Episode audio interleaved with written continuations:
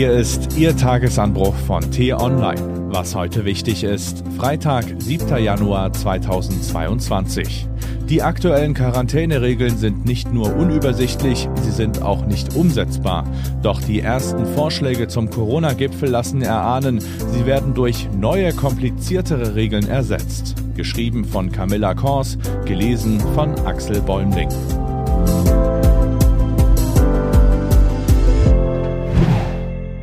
Bitte nicht wieder so schrecklich kompliziert. Wissen Sie, was Sie machen müssen, falls Sie, sagen wir, vor kurzem eine Freundin getroffen haben, die nun mit Corona infiziert ist oder Ihre Warn-App rot aufleuchtet? Nein?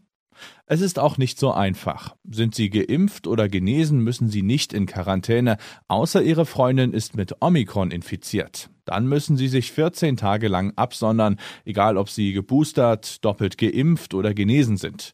Nur weiß die Freundin überhaupt, ob sie Delta oder Omikron hat und wenn ja, wann? Eine lockere Umfrage unter Bekannten in den vergangenen Tagen hat ergeben, es kann nach dem positiven PCR-Test gut und gerne einige Tage dauern, andere erhalten nie eine Antwort. Dieses Chaos zeigt exemplarisch der Fall einer Integrationshelferin aus Nordrhein-Westfalen. Die Frau hatte am 20. Dezember Kontakt zu einem Schüler, der mit Omikron infiziert war. Der Anruf mit der Quarantäneanordnung vom Gesundheitsamt kam zehn Tage später. In der Zwischenzeit war die Frau noch bei der Arbeit. Dabei zeigen Studien, dass Omikron-Infizierte vor allem in den ersten sieben Tagen nach Ansteckung infektiös sind. Wissenschaftlich gesehen gibt es gute Gründe, Delta und Omikron unterschiedlich zu behandeln.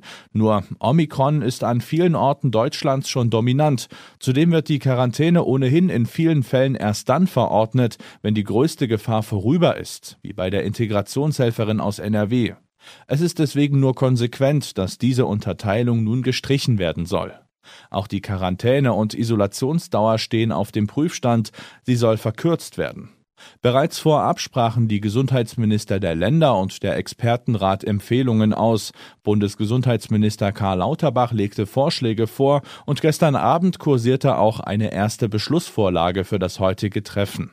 Darin geht es nicht nur um die Quarantäne, auch eine bundesweite 2G-Plus-Regel für die Gastronomie ist im Gespräch. Im Gegensatz dazu sehen die Quarantäneregeln sogar einige Lockerungen vor, nur viel einfacher werden sie leider nicht. Zwar soll es keine Unterscheidung mehr zwischen Omikron und Delta geben, dafür aber zwischen frisch geimpften und anderen. Die neue Unterscheidung mag wissenschaftlich fundiert sein, wird aber womöglich zu einem deutlichen Mehraufwand für Gesundheitsämter und zu Unverständnis bei den Betroffenen führen. Ein regelrechter Spagat droht bei den Isolationszeiten. Auch hier soll die Zeit verkürzt werden, allerdings nicht nur abhängig vom Impfstatus, sondern auch vom Beruf.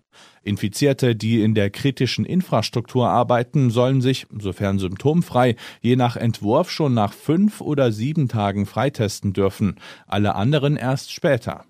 Patientenschützer fürchten eine erhebliche Gefahr, sollte die Freitestung nicht engmaschig überprüft werden.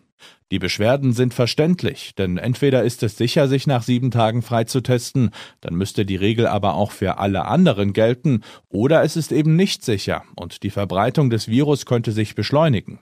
Wenn die Ministerpräsidenten und die Regierung also heute beraten, werden sie sich hoffentlich an das halten, was ihr Kollege aus Nordrhein-Westfalen, Hendrik Wüst, sagte. Es dürfe kein Chaos mehr bei der Quarantäne geben, die Regeln müssten verständlich sein.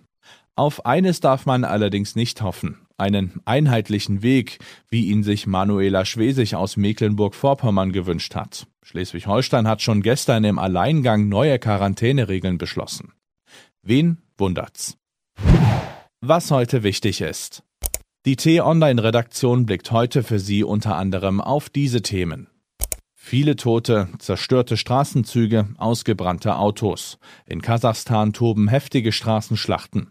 Seit Tagen demonstrieren tausende Menschen. Seit Wochen treffen sich Impfgegner zu sogenannten Spaziergängen, um gegen Corona-Maßnahmen zu protestieren. In Frankfurt am Main wird klar, wie das Milieu tickt. Und Star-Tennisspieler Novak Djokovic wird die Australian Open wohl verpassen. Warum es die absolut richtige Entscheidung der australischen Behörden ist, ihn wieder nach Hause zu schicken. Diese und andere Nachrichten, Analysen, Interviews und Kolumnen gibt's den ganzen Tag auf t-online.de. Das war der T-Online-Tagesanbruch vom 7. Januar 2022. Produziert vom Online-Radio- und Podcast-Anbieter Detektor FM. Immer auch zum Anhören auf t-online.de-tagesanbruch. Ich wünsche Ihnen einen frohen Tag. Ihr Florian Harms.